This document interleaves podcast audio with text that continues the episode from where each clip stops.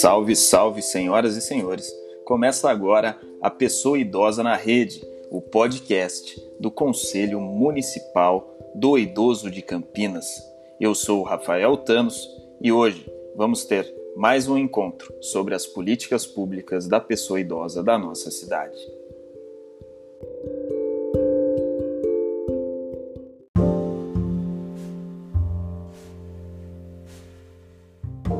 Hoje nós vamos conversar com algumas pessoas muito especiais sobre a importância dos conselhos municipais e o papel dos conselheiros municipais.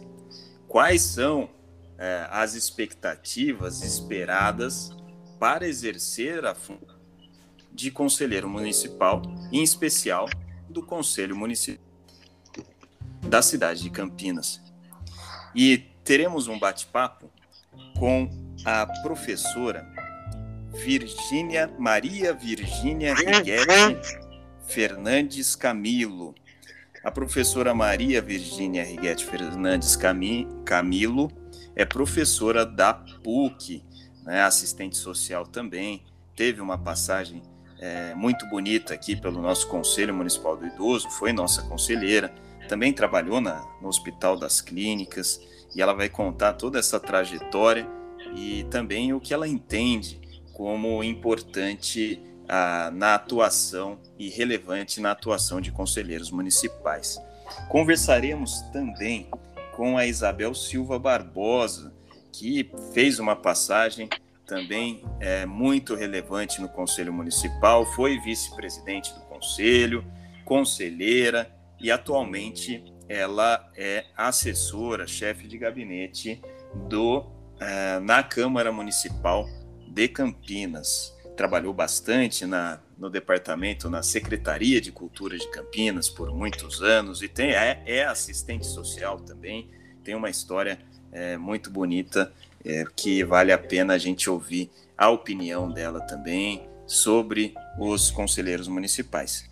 E o nosso convidado, nem convidado é, o nosso parceiro que sempre está aqui, Benedito Saga, que é conselheiro e também coordenador da comissão de eventos do Conselho Municipal de Campinas. Eu já inicio, Saga, nossa, o nosso bate-papo, é, lhe desejando, como sempre, as boas-vindas e para te dizer e agradecer de trazer convidadas tão especiais como essas que nós temos. É, Benedito Saga, quais são as suas expectativas para hoje? O papo vai ser bom, hein? Presidente Rafael, que maravilha, mais um momento né, de saberes, principalmente dessas pessoas que nós conhecemos a trajetória é, de dedicação, é, de, de missão. Então, eu acredito para as pessoas que vão estar nos ouvindo, vai ser assim como diz, um banho, um banho de entusiasmo e de motivação porque o nosso tema mesmo já diz, né, que é a participação do cidadão nos conselhos. E essas pessoas, né, esses dois, essas duas convidadas que nós estamos hoje tendo a honra de tê-las aqui, elas vão estar dando esse, como diz, esse passo a passo de como que funciona isso, e as pessoas provavelmente entusiasmadas por esses profissionais vão estar enchendo os conselhos, né? Eu acho que isso é muito importante. Falar da Virgínia, né? Ela é uma pessoa e, que sempre trouxe é, situações que pudessem estar é, dando é, segmento, continuidade, né? Sempre trouxe para o conselho no período em que ela esteve presente e tal é, questionamentos onde é que fica aí o cidadão onde é que fica o, o idoso tal falar da Bel eu tenho conhecimento da Bel é, muitos anos também se dedicando a essa causa. Né? Eu lembro da Bel muito quando nós tínhamos é, participação do orçamento participativo, é, reuniões depois de expedientes, quando nós íamos falar sobre é, os, os é, centros-dias, né? Então, eu estou eu, eu, eu muito contente, porque é, as as duas atendendo a esse pedido nos deixa muito feliz, porque esse é um documento que vai ficar é, guardado, arquivado, para que as pessoas possam estar usufruindo de todo esse conhecimento. Tá certo, Rafael? Tá certo, Isabel e Virgínia? Tudo bem com vocês, né? Tudo certo. Muito bem, Benedito Saga. Vamos aproveitar todo esse conhecimento dessas é, senhoras, que diria até meninas, né? É, para aproveitar para passar para os nossos conselheiros e para o cidadão de Campinas. Bom, o Conselho Municipal do Idoso, ele é um conselho paritário e tem 22 cadeiras né, para, o poder, para a sociedade civil representá-la é, nessas cadeiras, se fazer né, representar nessas cadeiras, e também 22 cadeiras para representatividade do poder público, distribuído por diversas secretarias, totalizando um universo possível de pessoas é, nessa ação dos conselhos de 44 pessoas no nosso Conselho do Idoso. E eu já vou passar a palavra para a professora Virgínia e agradecer de antemão a, a disponibilidade a alegria também de estar aqui e, e dizer que nós temos muito orgulho da senhora ter sido conselheira do idoso, é, por ser assistente social, pela trajetória que conhecemos e que fez história aqui no nosso conselho. E já lhe passo a palavra, é, dedicando é, todo o sucesso na sua vida profissional e muito obrigado, um agradecimento por aqui estar. Professora Virgínia, conta pra gente é, é fácil ser conselheiro? É uma missão simples? O conselheiro ele precisa ter algum atributo, alguma virtude, ou basta se candidatar num processo eleitoral, virar conselheiro que está resolvido? Apenas ser conselheiro basta. Seja bem-vinda, professora. Muito obrigada, Rafael. Boa tarde. Boa tarde, Saga. Boa tarde, Isabel agradecemos, né, esse encontro e que nos toca enquanto profissional, enquanto cidadão. Porque ser conselheiro, uma conquista, né, é, dá que a gente relembra todo momento, principalmente no momento que estamos vivendo, da importância que teve a Constituição de 88 e toda a sociedade brasileira que lutou para que fosse descentralizada as políticas, que existisse controle social, que a sociedade pudesse fazer representar. E nisso, os conselhos foram uma instância crucial nesse processo. Agora, uh, o tempo é, os conselhos e o controle social eles ganham maior representatividade nos momentos em que você tem instâncias democráticas que estimulem a participação e representação da sociedade.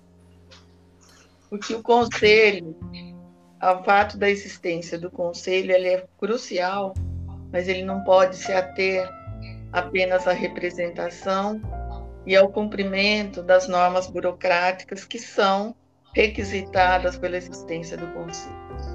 Agora, o que é? Por que, que alguém pode se tornar um conselheiro? Se ele é um cidadão. Como todo cidadão é reconhecido no país, como quem aqui vive, aqui nasceu e aqui é reconhecido no seu documento como cidadão, pelo menos a Constituição ainda assim prevê, pode ocupar esse lugar de conselheiro. A experiência que passei no Conselho de, do Idoso mostrou assim uma representatividade das pessoas idosas através das suas organizações. É, observei também representantes da sociedade civil que não eram idosos, mas ligados a movimentos, a lutas sociais em defesa do idoso. Então, assim, é, o que, que precisa? Precisa ser cidadão. Não importa que ele, ele não tem nenhum requisito básico. Ele tem que saber que aquele é um espaço que ele tem direito de se fazer representar através de um segmento, de uma organização. Né? Ele não se representa a si, o conselheiro não representa a si, ele representa um coletivo. Então, uhum. ele não está lá para defender o seu interesse, mas em defender o interesse do grupo que ele representa. E, nesse sentido, o aprendizado é grande e a luta é grande. Porque, historicamente, os conselhos, e não só o conselho do idoso, mas os demais conselhos, é, passaram por fases de capacitação, de estímulo, de atividades, de projetos, né? Mas eu, com o passar do tempo, que, que, que observamos, né? Que os conselhos precisariam ter uma, uma ligação maior com os demais segmentos da sociedade. Não basta que o conselho tenha que publicar no Diário Oficial as suas agendas, as suas reuniões, e quem quiser vai lá participar. Né? Porque o conselho é uma instância política, não é uma instância política partidária, mas é uma instância política de luta, de defesa, de criação de serviços, ampliação de serviços, de regulação e muitas vezes até solicitação de projetos de lei. Então, o conselho do idoso, né, nesse caso específico, ele precisa se aproximar mais é, dos idosos e dos segmentos que o representam. Eu me recordo que na, nas questões em que nós tivemos participação, essa era uma questão que a gente debatia muito. Chegamos a realizar algumas, é, quando a Valéria Barbosa era presidente, e posteriormente, em outra gestão também, a descentralização das reuniões do Conselho. Então, o Conselho, uma vez foi ao, C, ao CMI, ao, ao CMI, não, ao Centro de Convivência do Idoso no Taquaral, fomos a uma outra reunião descentralizada. Então, foi muito importante essa descentralização, porque é uma aproximação com serviços ou com representações do coletivo. E para não se, não se ater apenas à conferência, o que, que eu vejo? A conferência é uma instância também de participação, mas ela ocorre numa temporalidade né? E é o que eu vejo com os outros, os demais conselhos, inclusive de assistência social e outros, é que se atém às conferências. Aí no período da conferência, lota de representação. Depois passa em branco. Então isso dilui a representatividade. Por quê? Então eu acho que nós temos que construir conselhos respeitando todas as instâncias regulatórias, marcos regulatórios, burocráticos, legais, mas também que a gente se aproxime desse trabalho político, chamando a representação dos, dos, dos outros uh, associações, grupos, demais, a diversidade, diversidade que existe de, de representação de interesses coletivos dos idosos, seja na área da cultura, do esporte, enfim. Que essa representatividade seja tão diversa quanto é a representatividade governamental. E a gente vê que a representatividade governamental tem representantes da Secretaria da Educação, da Assistência, da Cultura, é, do transporte, enfim. É, a gente observa que tem representação. Isso não significa que todos compareçam, porque esse também é outro problema. Exato. Mas tem, hum, tem o direito de, né? E essa outra ponte nossa com a sociedade civil, que é dar voz aos conselheiros, aos cidadãos para que possam debater e lutar, ainda é frágil. Uhum. Então, muitas vezes, os, o, nessa primeira as primeiras aproximações que foram feitas com a população, população nem sabe assim. Para que, que serve o conselho? Se o conselho vai resolver o problema dele? Não, não vai resolver o problema dele individual. Mas aí aonde tem qual é o caminho para resolver o problema individual, se é que num debate dessa natureza a gente coloca. Mas a importância de que tenham serviços, regras, eh, projetos, programas voltados para as demandas dos idosos em todos os setores. Então, Muito... é, é isso que eu quero tocar nesse ponto que é para mim é crucial.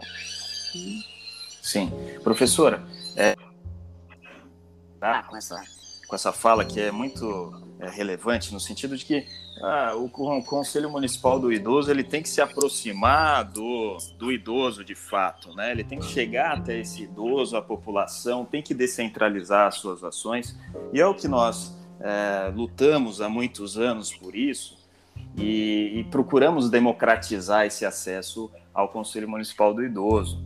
E, e, e a senhora colocou, tocou num ponto muito é, crucial disso, que é a, a representatividade. Né? Nós temos lá no Conselho a possibilidade de 11 conselheiros é, representantes como titulares, né, cabendo a cada cadeira um suplente, o que totaliza 22 conselheiros, do poder público. Então a gente fala de conselheiro do gabinete do prefeito, de segurança pública do município, da Secretaria de Assistência, Educação, Saúde, Transportes, Assuntos Jurídicos, Cultura, Esportes, Habitação, né, execução de obras. Então, há um universo multidisciplinar que envolve a estrutura do Conselho Municipal do Idoso por parte do Poder Executivo e, é, obviamente, que há necessidade de uma construção bem profunda e mais ampla da participação da sociedade civil, esse empoderamento desses temas e da própria estruturação do Conselho. Eu vou passar a palavra para Isabel Silva Barbosa, que também é professora, me esqueci disso, né? Não poderia esquecer, porque os professores, eles. É, é, eu não digo que vão dominar o mundo, porque eles já dominaram. A educação, ela é transformadora que é a professora Isabel Silva Barbosa, que foi secretária, professora Virgínia, lá da. É, foi secretária, não, foi é, conselheira é, pela Secretaria de Cultura e tem muitos anos de, de prefeitura e foi nossa vice-presidente também.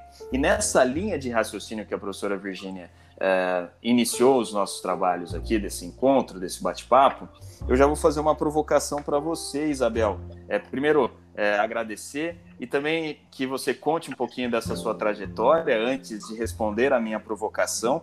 E já lhe provoco que é o seguinte: carece de uma integração, de uma organização é, entre os representantes dessas secretarias que representam, que fazem fazer presente, na verdade, né, que são que apresentam, né, como Pontes de Miranda no direito diz, né, que você é uma empresa se faz presente né? É, e é representada pelos administradores. Aqui, as secretarias, de fato, no dia a dia, elas se fazem presente no plano real ou é, em que pese exista uma previsão legal da sua é, necessária e obrigatória participação, ainda deixa muito a desejar. Você que é do poder público, hein, gostaria da sua visão de dentro uh, do poder público, ex-poder público executivo, porque agora você está na Câmara dos Vereadores de Campinas. Conta essa experiência que você tem para os nossos ouvintes, Isabel.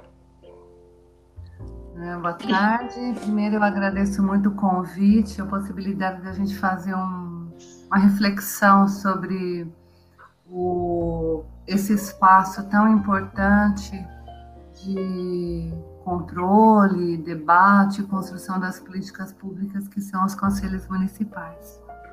Bom, falar da minha trajetória é fazer, é, é contar que eu estive 13 anos é, é, a serviço do Conselho do Orçamento Participativo de Campinas e passei por várias etapas nesse processo.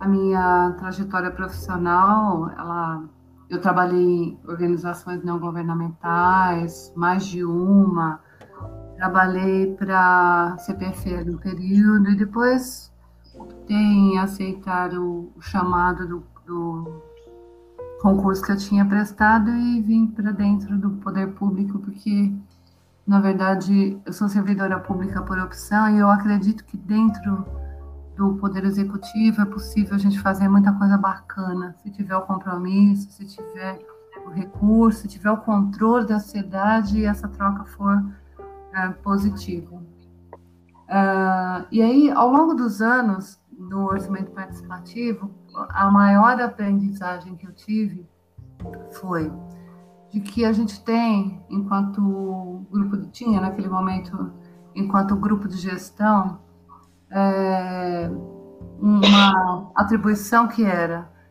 jamais a gente poderia deixar que um conselheiro entrasse e saísse da mesma forma. Então, a capacitação continuada, a, o debate e o conhecimento das ferramentas, dos mecanismos de execução de cada demanda definida democraticamente, com critérios é,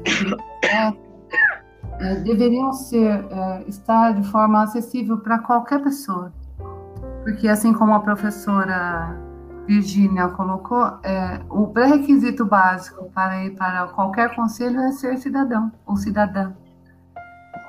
Ou, e, e, estar em pleno gozo das suas, das suas, dos seus direitos e deveres de cidadania. Tá? Então, assim, é, quando eu penso nesse espaço, eu sempre fico pensando de onde que ele veio, né?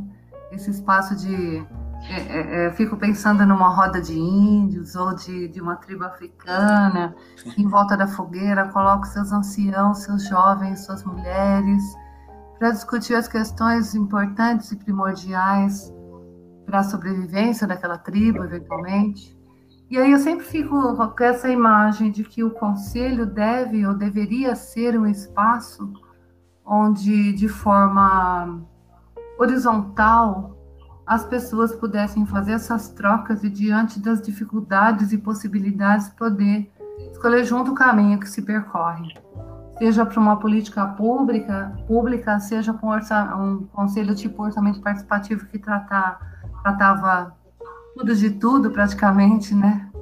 98 conselheiros era uma coisa muito potente. Mas é, eu não vou, não vou repetir tudo que a, que a professora Virginia disse com relação a origem dos conselhos, a importância, o tempo que ele, é, desde quando que ele, ele foi, eles foram é, de forma constitucional reconhecidos, porque tem vários conselhos de nível municipal, estadual, federal, que, que eles existem desde antes da, da, da promulgação da Constituição de 88, mas é a partir desse exercício democrático de construção de lei maior é que eles acabam sendo incorporados numa, num processo diferenciado. Bom, você fez uma pergunta capciosa, né, Rafael? Bom, é... Não fuja da minha pergunta, hein? Veja bem, amigo. Mas, na verdade, assim, eu vou, vou compartilhar um pouco com vocês um, e a partir do meu do meu olhar para dentro do próprio conselho do idoso eu espero poder contribuir não para responder a pergunta, mas colocar mais dúvidas sobre ela. Uhum. É, que é o seguinte: eu, eu, fui, eu fui designada conselheira do Conselho Municipal do Idoso de Campinas, representando a Secretaria de Cultura, já no final do mandato anterior, já na, na transição. E, e, a minha, e a minha indicação se manteve ao longo desse, desse mandato inteiro.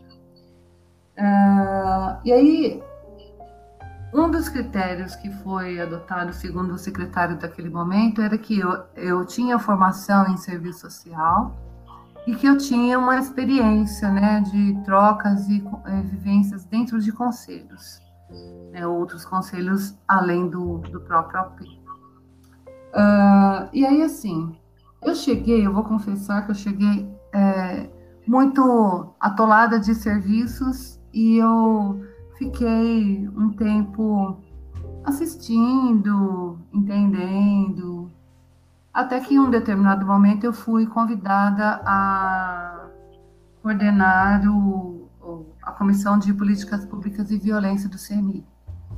Durante um determinado tempo, a gente tentou fazer um debate que pudesse é, fortalecer e fomentar as ações da própria comissão e a gente não teve muito retorno, reflexo, não reverberou. Com a mudança da diretoria, aí, né, a partir da sua presidência, depois a minha ida para vice-presidência, com, com o afastamento do, do vice-presidente anterior, é, algumas coisas na minha cabeça ficaram muito claras. E aí eu passo a falar aqui, respondendo a sua pergunta. É, ser designado para um conselho, mesmo que representando o seu local de trabalho, representando a secretaria que você exerce a sua função dentro do poder público, não é o suficiente para que a gente possa exercer plenamente as atividades dentro de qualquer conselho que seja. E aí eu só posso falar do CMI, porque eu estava no CMI. O que eu percebo é que, em, em certa medida, uh, é preciso que o, uh, durante a escolha também se leve em consideração algumas, algumas características, não sendo personalista, né, como a Rafael sempre dizia, ah, a coisa é meio personalista, se as pessoas têm identidade, etc. Mas é preciso que uh, as pessoas designadas tenham uma, uma aproximação tenha um interesse mínimo. Não, não precisa ter conhecimento profundo sobre o tema, não, mas que tenha um, um uma curiosidade ou alguma, alguma característica que favoreça que ela incorpore essa, essa temática a qual ela foi designada a representar aquela secretaria. A partir daí, penso que o, o próprio governo ou o próprio conselho é, poderia desenvolver atividades que pudessem uh, fortalecer a participação desses conselheiros. E tem uma outra questão que para mim é, é, muito importante, que é a questão da representação e da representatividade. Porque é, é muito importante que, ao falar, qualquer conselheiro do poder público fale em nome de, em nome da secretaria que, a qual ele representa primeiro. E segundo, que este conselheiro seja capaz é, de levar para dentro da secretaria essa pauta, esse tema, essa temática que é, é relegado, concordo com a, com a, professora Virgínia, em certa medida ela, ele é relegado aos momentos da, das conferências, né? É, e, e aí, assim, é, a temática do idoso, em certa medida, a gente sabe, né? Se a gente for estudar a curva né, e a, a pirâmide de, de, demográfica brasileira, é uma temática relativamente nova. Faz muito pouco tempo que as pessoas é, têm uma vida tão longa e com tamanha qualidade. E as, as políticas públicas de de um modo geral, não tem este, este tema como uma pauta é, de, de debate é, prioritário, sem uh, perceber que a gente tem pouquíssimo tempo para fazer uma adaptação desse lugar que a gente vive, desse, dessa grande aldeia que é a cidade, é, essa cidade precisa ser adaptada aos próprios públicos, o olhar para transporte, para educação, para saúde, para cultura, para esporte. E aí, na medida em que a gente não planeja essa cidade com, com foco no olhar para a terceira idade, né, para o processo de envelhecimento dessa, desse município, a gente relega para segundo plano, terceiro plano, sei lá que plano, quarto plano, dentro dos planos de governo da cidade, dentro do plano plurianual, dentro do orçamento municipal, a gente relega isso a um lugar que não é de destaque, colocando em risco no médio e não tão longo prazo, né? É, a qualidade de vida, a segurança e, a, e o direito ao exercício pleno da cidadania dessa pessoa idosa. Né? Eu, tô, eu tô com 57 anos, então tô meio legislando em causa própria, tá? Não falei. É, e, e aí, assim, esse exercício do poder público é, para dentro do, do Conselho Municipal do Idoso requer, então, esse, esse novo olhar, esse, esse reconhecimento de que o, o idoso e a idosa é, e é, é que a participação dessas pessoas deve ser garantida de forma plena. E ao poder público cabe a execução das políticas públicas, tanto quanto possível, definidas a partir dos debates com os segmentos. Eu acredito mesmo nisso. E que é o melhor, a melhor pessoa para dizer, guardadas as, é, a, guardadas as questões de técnicas, né, porque também é, é, bom, que a, que a melhor pessoa, que as melhores pessoas para dizerem das suas necessidades são os idosos, primeiro, e que compatibilizar isso com as questões técnicas é, é muito importante para que a gente possa racionalizar os recursos, que são não são poucos, mas podem ser gerenciados de maneira mais adequada, e o reconhecimento desse espaço de debate de política de política pública, suprapartidária ou não partidária, concordo com a professora Virginia também, uhum. que deve se dar no exercício pleno da cidadania. E, e, se a gente não conseguir fazer com que o conselho e os seus eh, representantes da sociedade civil também não sejam porta-vozes desse dessa população gigante que tem na cidade, traga para dentro as demandas, e a gente pode fazer um olhar perigosamente errado é, ou equivocado para as necessidades. E, e, tem um agravante, e eu quero falar um pouco, desculpa, eu também estou me alongando, né, mas eu queria falar um pouco também sobre as, as condições de vida e, e as possibilidades para a questão da violência, né? a violência que a gente sabe subnotificada para dentro do conselho, para dentro dos CRAS, ou para dentro das delegacias, subnotificada porque os idosos, é, é, em certa medida, diferentemente das crianças ou dos jovens que vão para a escola, né, que vão para as ONGs, que vão lá para a praça praticar esporte, que tem um foco importante na, desenvolvendo as políticas para criança e adolescente, os idosos muitas vezes estão regados à invisibilidade. E essa invisibilidade coloca em risco a vida deles muitas vezes. É, é ponto, Isabel, que eu gostaria até de, de passar para a Virgínia, para a professora Virgínia. O que você coloca, ele, ele tem uma sensibilidade, é, você, você vai a fundo em pontos muito sensíveis, na verdade, é, dessa participação dos conselheiros. Daí a gente já entra nessa questão da violência e da invisibilidade, mas eu já vou puxar é, e te interromper nesse aspecto para aproveitar a professora Virgínia, é, que também é assistente social, para nos dizer exatamente isso. É, a sociedade civil hoje, ela vê o Conselho Municipal do Idoso ainda com um olhar de invisibilidade também para essa estrutura do conselho e de falta de entendimento do que é o conselho.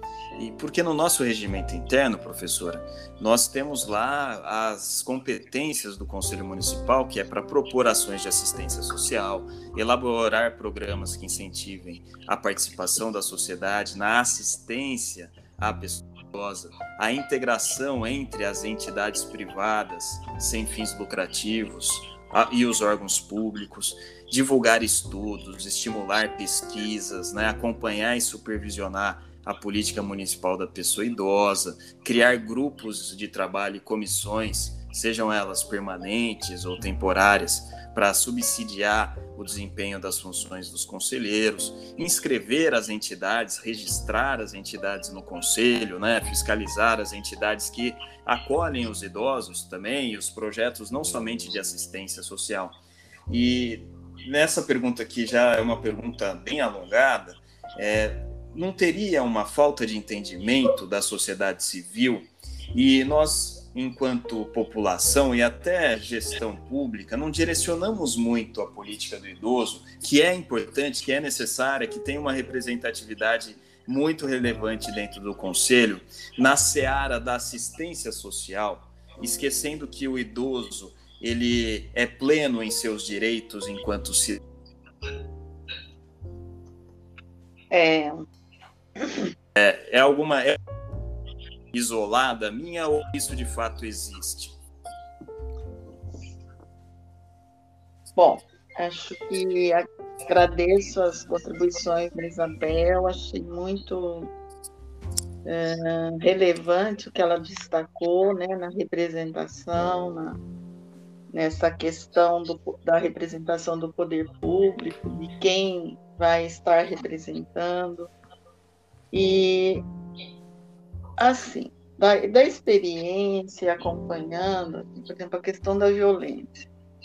Recordo-me que teve um, na gestão que eu estive mais presente, ou não foi nessa subsequente, a gente pensou em fazer um evento para discutir violência contra o idoso, chamando diferentes segmentos, né? E assim, por onde passaria, né? A violência, o idoso ainda é invisível? É, porque na nossa sociedade o idoso é invisível por quê? Porque ele não faz parte da chamada, é, do grupo etário chamado produtivo. Como que o idoso é visto?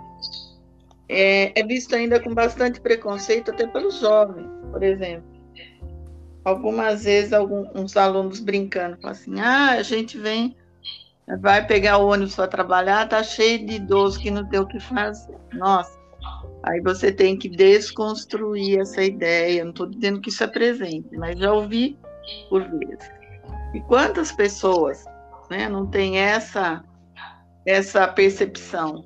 Por que, que o idoso não pode? Aí, assim, se você refletir até recentemente em São Paulo, quando se é, extinguiu o direito a, ao transporte no metrô para o idoso, entre 60 e 65 anos, que era previsto, quer dizer, parece-me que a sociedade ainda não uh, entendeu né, o significado do idoso. E essa sociedade é uma sociedade de consumo e ela esquece que o próprio idoso aposentado, que tem a sua, o seu lugar social, ele é também um consumidor. Né? E é, é, é muito contraditório. E é assim, velho é uma questão que marca muito a imagem que as pessoas fazem do idoso. Né? É, tinha, eu conheci uma, eu trabalhei com uma psicóloga na Unicamp e ela a gente trabalhava num grupo de, é, de idosos e ela dizia assim que parece que velho é trapo, é aquilo que não serve mais. E isso é uma construção que, apesar da gente ter o Estatuto do Idoso, apesar de todas as legislações, apesar de toda a luta né, que o mundo coloca uh, em defesa do idoso, num país como o nosso, nós chegamos ao envelhecimento em um curto espaço de tempo. E aí a gente não tem uma construção ainda própria. Então você vê continuamente uh, denúncias, por exemplo, nos jornais. Eu vi, acompanho bem essas discussões nos jornais assim. De, no Rio de Janeiro, por exemplo, denúncias e denúncias constantes de pessoas que são moram em, em áreas residenciais do Rio de Janeiro, não são pobres, não, área residencial de classe média, classe média alta, de netos explorando e cometendo violência contra os avós ou pais, né? É, se são filhos, e sendo denunciado publicamente, quer dizer, ou quando não, colocar. É, eu não sou contra a, as instituições de longa permanência, tem pessoas que não têm família, não têm com quem viver, mas assim, parece que a sociedade se acomodou de uma tal forma que ela vai achando um lugar para para me despejar meu idoso, despejar meu velho, é, enfim, aquilo que me dá trabalho hoje. Né? E essa violência, ela é imperceptível, né? Ela, ela não ganha muita, ela ganha lugar nas estatísticas, mas não nas ações, iniciativas na sociedade. Agora, a representatividade é, é uma questão séria também, né? Porque como a gente fala sociedade civil e, e o, o, representante da sociedade civil tem que estar vinculado, o que historicamente, não estou falando do Conselho do Idoso só, dos conselhos, o que historicamente a gente viu foi o quê? Uh, instituições do terceiro setor ter representação no conselho, né, para acompanhar é, as regras, as condutas, para obter um apoio aos seus, às suas propostas e serviços. Aqui não vai nenhuma crítica a instituições do terceiro setor especificamente, mas é uma análise feita por pesquisadores que estudaram essa questão dos conselhos, não do conselho do idoso só. Então, assim, olha, a violência, ela perpassa. Se o idoso continua invisível, ainda invisível. Ele está visível nas estatísticas, mas invisível ainda nas outras medidas. É, que lugar tem o idoso na sociedade, né? E quando eu falo que lugar, é mesmo na convivência intergeracional. Agora, a política de assistência social tinha começado a vislumbrar o serviço de convivência fortalecimento de vínculo intergeracional, é, que é uma iniciativa muito saudável, porque a convivência intergeracional, resgatando um pouco a história pessoal, a minha convivência intergeracional foi com meus avós, né? E infelizmente pude conviver só com uma avó, mas foi muito bom, né? Conviver com a minha avó, conhecer suas histórias. Depois com meus, com a minha mãe, que faleceu muito idosa, então foi uma outra experiência. Mas que a gente convive na condição de filho, de neto, né? E a gente não tem essa outra convivência mais ampla do coletivo. Eu acho que isso é uma pauta para a sociedade. Uma pauta para a sociedade. Não só para os conselhos, mas para a sociedade. Quando você tem.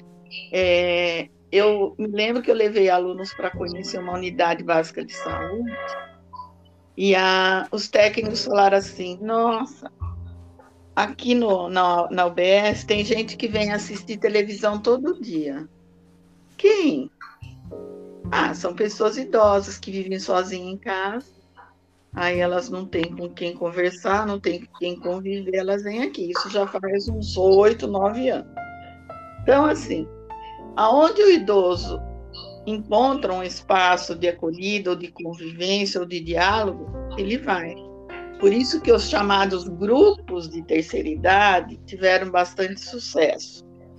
Não acompanho se ainda tem, mas sei que foram postas que possibilitaram a convivência, o conhecimento, ser alguém na representação coletiva, como se fosse um adolescente. O adolescente não gosta de trabalhar, de viver em grupo, o idoso também gosta. Agora, a convivência intergeracional é muito saudável, hum. né? Não que o idoso e a criança têm que gostar das mesmas coisas, mas conviver, a troca, né? A troca é muito relevante. E isso tem que ser uma pauta, né? Uma pauta. Eu acho que aí sim a violência quando eu falo da violência, assim, ela devia perpassar pelas diferentes, o combate à violência deveria passar pelas diferentes religiões, né? Uh, deveria ter isso as diferentes associações, escolas, né? Então, por exemplo, ah, tem o dia de combate à violência contra o idoso. Tem o dia de combate à violência contra. Gente, vamos lá, vamos levar agora sim. É, abrir essas portas. Abrir essas portas para o diálogo. Né? Muito Porque legal. a representação, por exemplo, mesmo na televisão, você vê o idoso agora, até que aparecem algumas propagandas, em algumas coisas. E apareceu agora, né, na campanha da vacina, como se a gente fosse o, o, o resto do resto do mundo. Se é velho, fique em casa, fique quieto, porque é você que vai morrer primeiro. Né? Tudo bem que a pandemia afeta mais os idosos, mas essa segunda onda já está colocando em xeque esse pressuposto. Né? Então, ao invés da gente ter políticas né, de, de uh, proteção, eu garanto que muitos idosos sofreram violência e não tiveram nem a quem se dirigir. E a solidão, porque ficaram isolados, abandonados. Muitos ficaram isolados e abandonados, com a desculpa de que eu não posso visitar, né?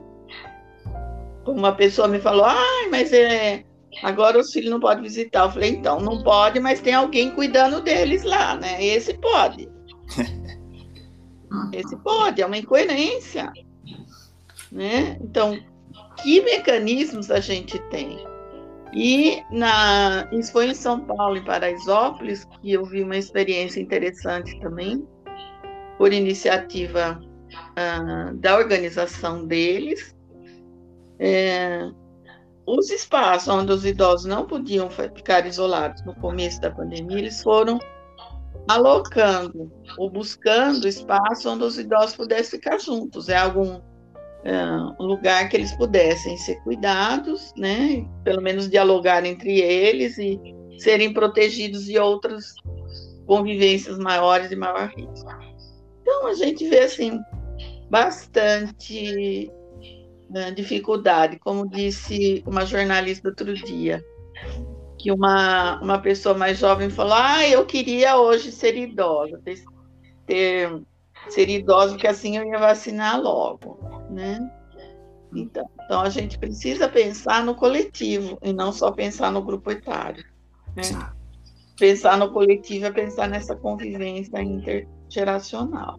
Sim. E professora? E eu gostaria só de destacar uma que a PUC tá, criou Vitalitar, que é um projeto para de atenção à longevidade, para criar cursos, propostas. Então, gostaria de dizer que o, é, seria interessante que o Conselho também conhecesse né, e se aproximasse. Desculpa eu me alongar.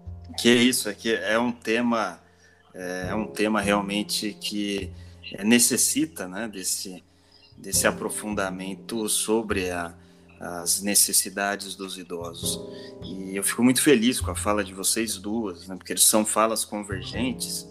E, professora Virginia, a senhora colocou, tocou num, num ponto essencial, que é a invisibilidade do próprio idoso, e daí eu vou passar a palavra para Isabel e, e, na sequência é, para o Benedito Sagas, e a gente passa para considerações finais.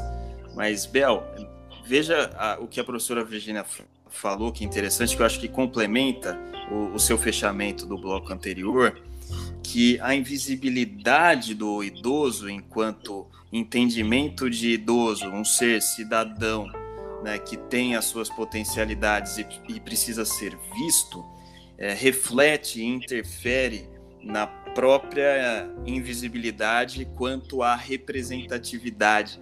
E você, Bel, colocou muito bem essa questão de, do entendimento daqui, das características que o secretário tem que observar ao indicar uma pessoa também para ser conselheiro. E, em paralelo, a sociedade civil também precisa ter atores sociais, educadores sociais que possam ter essa também essa mesma característica que pelo que eu entendi da sua fala é do agir, do interesse, da vontade. É, Isabel Silva Barbosa, professor Isabel, a invisibilidade do idoso, você que fez parte da comissão de políticas públicas, reflete em denúncias e, e mais Há uma integração de fluxo entre os órgãos competentes dessas denúncias ou ainda é um desafio que a gente precisa superar? Hum, boa pergunta sua. Antes de entrar nessa temática, eu queria complementar a fala da professora Virgínia. É, ela foi falando dessa convivência intergeracional e eu fiquei lembrando de uma tia que morreu com 98 anos. Era, ela era a última da geração, ela era irmã do meu pai. E ela, ela tinha uma, uma, um cérebro assim, super pilhado. E ela contou pra gente muitas histórias de família que foram enterradas com os meus avós, meus, né, meu, minha avó e meu avô e os meus tios. E o quanto as histórias que ela contou foram é, muito significativas para minha compreensão das relações da, das pessoas da casa é, e o quanto isso foi importante para compreender também de que mundo é, é, ela falava, de que ponto de vista ela construía as suas verdades, as suas lógicas. Essa, essa convivência intergeracional ela é essencial, porque eu sempre penso num país que não tem passado né, que não tem base, né, o, o, a nossa história é a nossa base. E aí a gente olha para ela e vê se quer repetir ou se quer mudar. Se a gente não tem passado e não, não sabe muito bem o caminho. Bom, com relação à sua, à sua questão, Rafael, essa invisibilidade com certeza é, acaba que gera é, uma quantidade de denúncias, especialmente por vizinhos, amigos e parentes, outros parentes, parentes que não necessariamente os cuidadores, aquelas pessoas que se, se sensibilizam com as, com as dificuldades, com a exploração, com a muitas vezes incapacidade de uma, de uma convivência saudável entre as pessoas numa mesma casa onde o lugar que deveria ser o abrigo acaba virando o lugar da tortura, né? É, do, de, da, nos diferentes tipos e em diferentes níveis. É, às vezes a própria pessoa faz a denúncia de abandono, de solidão, de negligência, quer seja por conviver com pessoas que não são capazes de fazer a escuta das necessidades, quer sejam porque elas estão simplesmente isoladas e solitárias e não tem para quem contar.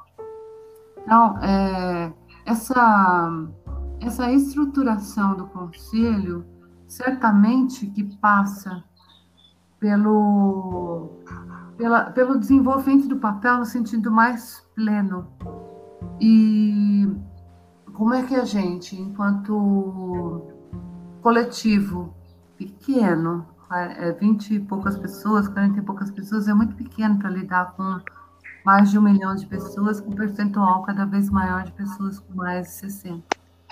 Mas, para a gente poder conseguir chegar lá naquele idoso que está lá, num quartinho no fundo, numa casa, numa ocupação, lá no canto da periferia, é imprescindível que toda a rede pública de ação e nas diferentes políticas possa compreender onde que se dá o rompimento das relações e qual é o seu papel enquanto aquele que resgata essa vida abandonada é, e deixada lá no canto. Criar mecanismos, criar lei não vai ser é, é importante, é necessário, mas não é suficiente para o cumprimento dessa tarefa. E essa priorização desse olhar para a fragilidade humana, como disse a professora Virginia, de uma população que não é mais é, economicamente ativa, né? É, mas que também teve em certa medida, os seus direitos muito prejudicados por conta da mudança da lei de, de aposentadoria e, eventualmente, mudanças de regras do benefício de prestação continuada, essas pessoas, daqui a uns anos, elas vão estar é, não, sem condições é, legais de aposentadoria, mas fora do mercado de trabalho, que tem um mercado de reserva jovem gigantesco um mercado que não acumula a experiência que o idoso tem, mas que um mercado que não reconhece esse idoso como ser, muitas vezes, né, a maioria das vezes, não reconhece esse idoso com potencial ainda de é, prestação de serviço, desenvolvimento e contribuição para as empresas. Então, nós vamos estar daqui a uns anos numa situação provavelmente sem precedentes no Brasil. E isso vai gerar o empobrecimento ainda maior da população que hoje vive em condição de fome. A gente voltou para um patamar que já estava desaparecido no Brasil e a gente regrediu para essa situação, não só pela pandemia, mas por uma crise econômica importante que pega todas as faixas etárias, inclusive a, a, a de, dos idosos, e aí vai vulnerabilizando. E aí, assim, eu, eu creio mesmo que se a gente não olhar para essa população que contribuiu efetivamente para o acúmulo de riquezas do, de muitas pessoas ao longo da sua vida, se a gente não olhar para essa população com muito cuidado, muito, muito zelo e com a prioridade necessária, daqui uns 10, 5 ou 10 anos nós vamos ter um, um número gigantesco de idosos nas ruas, passando fome, mais ainda do que já tem hoje. Muito Isso bem. é uma questão. E aí, assim, ao poder público cabe a, o olhar e o reconhecimento de que é preciso agir, ação efetiva, inclusão no, no plano plurianual, né, naquele pacote de ações é, organizadas para quatro anos, na, na, no orçamento público e tanto na lei de diretrizes como na lei orçamentária, e a execução precisa ser monitorada pela sociedade civil. Estar contemplado lá não significa necessariamente que a gente consegue, enquanto poder público, realizar efetivamente essas ações.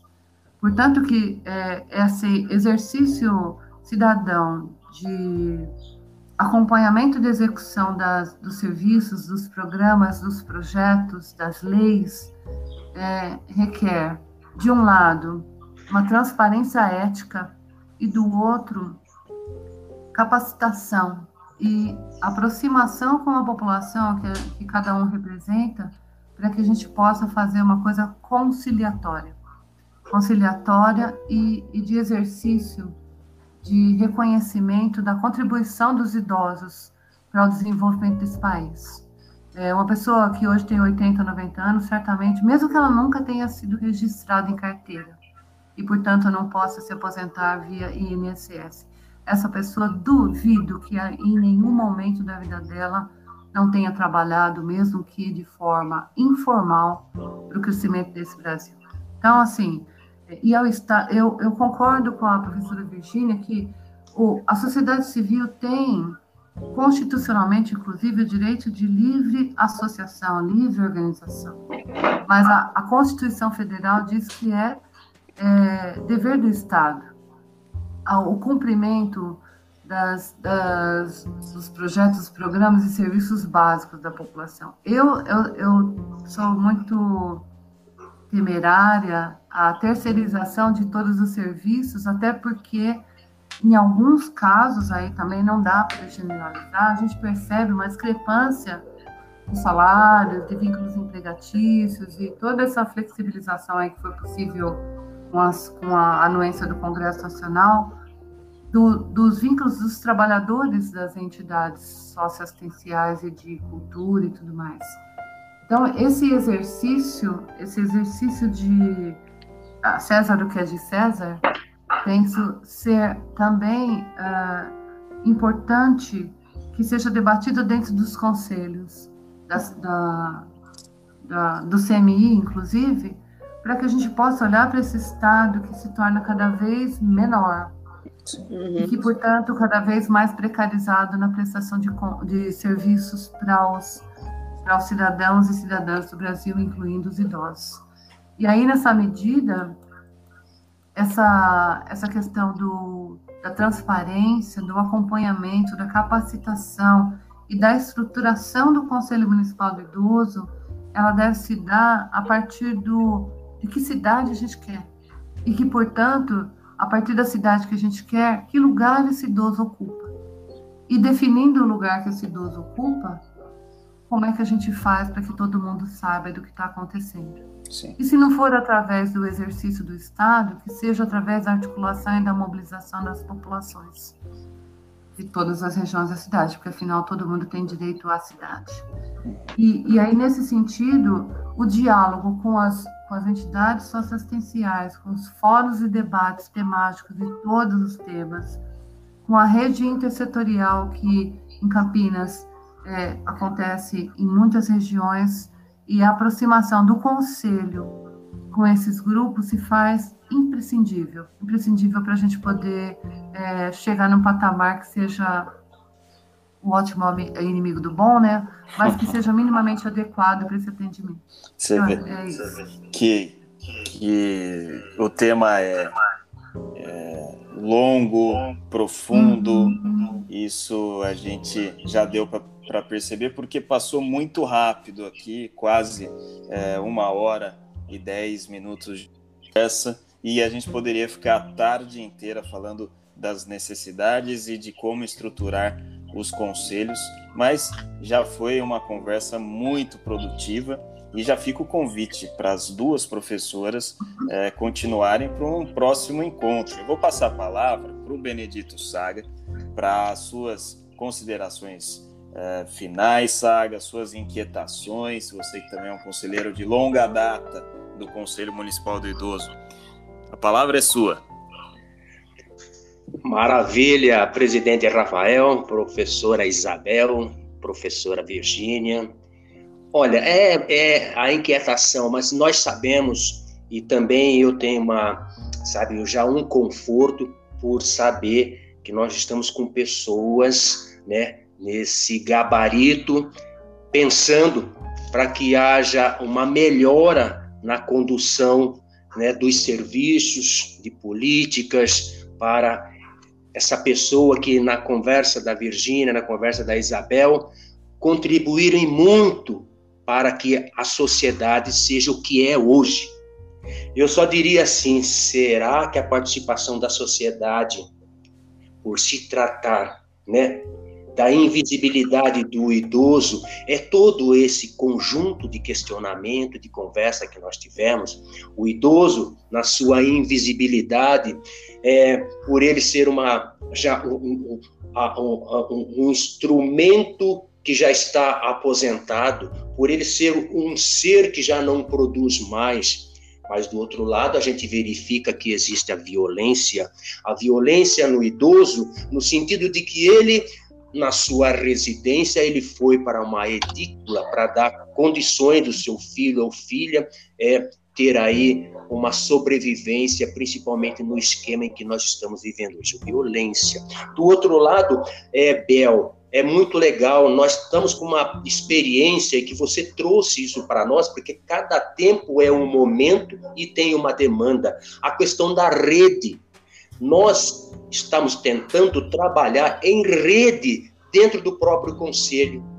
Uma comissão falando com a outra para que a gente pudesse né, ter aí o mesmo, é, o mesmo conteúdo, a mesma finalidade, para não ficar é, cada um pensando de um lado. tal. É, eu vejo, né, professora Virgínia, nós tivemos a questão da rede quando daqui a pouco nós fizemos o manual do idoso, né? Lembra na batuta é, da, da, é, da, da, professora Janete Liache, né? Toda. Por que que isso se perde no tempo? Por que que isso, ao invés de estar se somando, dividindo e aí evoluindo um, um, um passo à frente, daqui a pouco... Então, aí eu volto para a rede. Por que, que vamos supor, nós temos o poder público, a sociedade civil e todos os órgãos que funcionam com essa? Por que, que na hora que for pensar o idoso com esse carinho, fala: olha, conselho, nós estamos pensando isso. Olha, uh, uh, PUC, nós estamos pensando. Olha, assistência, nós estamos pensando. Cada um olha para o seu ninho e aí chocam os seus ovos de acordo com o seu calor. Então eu fico assim, olha, é, sabe a questão da, do intergeracional? É, é uma questão que eu levo muito profundo. Nós passamos por um período, Rafael, você jovem, nós passamos por um período, né, professora Virgínia e Isabel, onde o idoso realmente ele foi descartado da sociedade.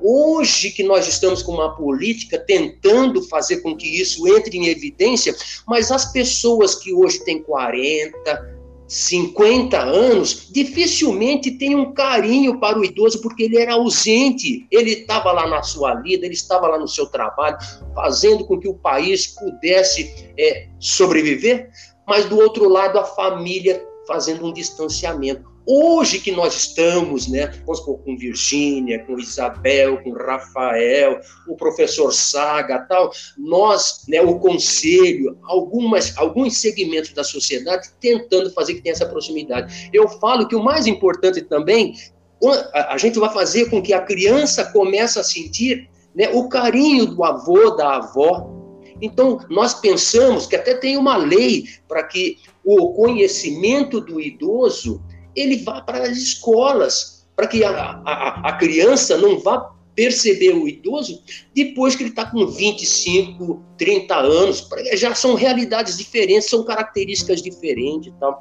Então, eu, eu diria que, olha, é muito pertinente todo esse nosso assunto. As pessoas que vão estar nos ouvindo vai poder falar, puxa vida, que trabalho que o Conselho está fazendo, trazendo pessoas de alto gabarito para estar tá fazendo com que nós tenhamos uma reflexão. Né?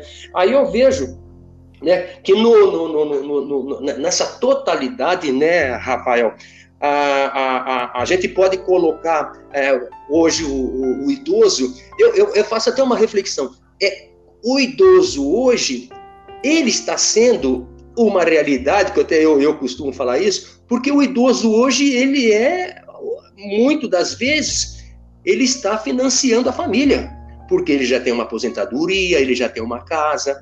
Hoje, o idoso, quando se falava que não, mas hoje ele é o que vai buscar na escola, o que vai levar na escola, ele está muito importante. Então, é, é, só a sociedade daqui a pouco falar: opa, vamos, né, vamos abraçar essa causa de um modo é, em sistema de rede, e aí vamos fazer com que isso se torne uma situação um pouco mais, é, sabe, é, humanas, é, sabe? Uma coisa assim que vai fazer com que nós é, sentimos assim é, grato pela existência desse idoso, porque eu vejo assim só para encerrar, o idoso, Rafael, ele é a causa da nossa vida. É o idoso meu pai, é a idosa minha mãe, sabe? E assim por diante, né? Então todas as pessoas que vão supor valorizar esse idoso porque está sentindo que ali é a sua causa da sua vida. Eu acho que isso é um, é um, é um, é um é dado que a gente tem que é, reforçar. E Bel, é, é, professora Virgínia, eu agradeço profundamente vocês terem, sabe, atendido o nosso pedido.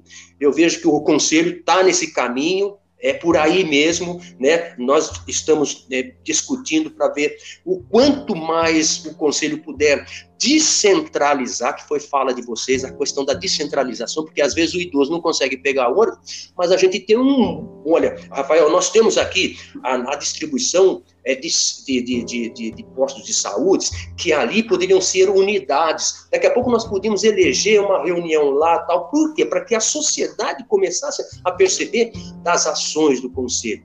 Eu vejo que essa descentralização poderia também ter aí um, um, um caminho é saudável é, nesse aspecto que vocês falaram da, da, da, descentralização.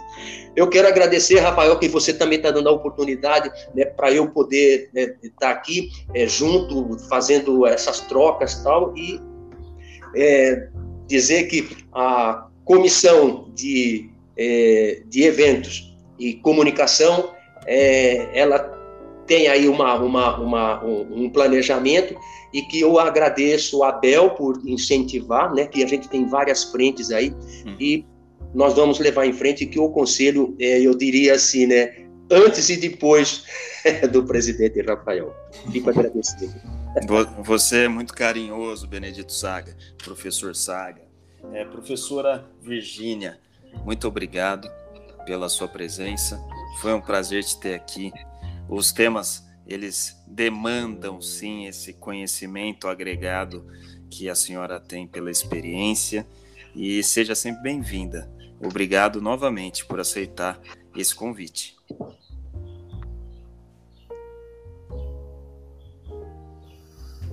Eu que agradeço. Pois não. Eu agradeço a, a PUC Campinas, a Faculdade de Serviço Social, está à disposição para diálogos, propostas. E até, Ana Isabel, você que trabalha na Câmara também, para debater as questões. Vamos lá. Muito bom, professora, muito obrigado. E Isabel Silva Barbosa, professora Isabel Silva Barbosa, também foi conselheira nossa. Não gosto de chamar ninguém de ex-conselheiro, porque uma vez conselheiro é, entra para a história como tal. Isabel, obrigado pelo, por aceitar esse convite, obrigado pela luta aí também e pela, pelo aprofundamento dos temas, que foi muito importante para esse espaço de cidadania. Eu agradeço também o convite. É, sou muito honrada em compartilhar esse momento com vocês todos e toda, né? É, é uma troca. Com certeza a gente sempre sai é, com algumas indagações sobre a continuidade. É, queria aproveitar o momento também para agradecer a confiança dessa presidência é, no convite da, da minha presença como vice-presidente. Eu aprendi muito dentro do CMI, muito mesmo, e fico feliz, viu, Saga, que a gente planta é, nas passagens que a gente faz, já que a gente não consegue resolver as coisas todas, né, é, de uma vez só, é, a gente deixa algumas sementinhas e elas, pelo jeito, estão frutificando. E, e eu queria dizer que eu, eu rogo, eu é, espero e torço para que essas ações que a gente começou com, no exercício de organização do conselho, de estruturação do conselho, de criação de ferramentas, né, de gestão do, das coisas do conselho, não só da, da violência, mas esse espaço de diálogo intercomissões, que ele siga, que a mudança seja só das pessoas, mas não seja do, do modo que, que quem venha para a próxima gestão possa aprimorar, olhar e melhorar esse, esse ferramental que a gente começou a construir. E por último, eu queria dizer que nosso um país que não tem passado não tem futuro. Né? Portanto, é, cuidar das, das pontas, né, das pontas da pirâmide demográfica, cuidar das nossas crianças, dos nossos jovens e cuidar dos nossos idosos faz parte de um processo de respeito pela sobrevivência da própria nação. E eu espero mesmo, sinceramente, que a gente supere esse momento tão sombrio da nossa história que colocou o idoso numas falas assim do tipo bota no quartinho e serve a comida como se fosse um bicho trancafiado, porque ele tá lá, ele é risco e não, não serve para muita coisa. O reconhecimento do papel do idoso numa sociedade que envelhece, ele requer um olhar sobre todo o Brasil. E eu torço mesmo que a gente supere esse momento tão sombrio, genocida é, e quase suicida dessa nossa nação, que é tão grande, tão potente, tem tanta riqueza e tem entre as suas riquezas, a maior dela, o poder da população que trabalha, que vive e que luta todo dia por uma sociedade mais justa e mais humana. É isso, gente. Obrigada pelo convite. Muito bem. E ficamos por aqui depois desse encontro, dessas falas, dessas pessoas especiais que estiveram com a gente. E acompanhe os trabalhos do Conselho Municipal do Idoso. Não deixe também de destinar ao Fundo Municipal do Idoso, que é pelo site fmpic.campinas.sp.br. E e também entre na nossa página do Facebook c.m.i Idoso Campinas e aguardamos vocês nos próximos episódios. Um abraço.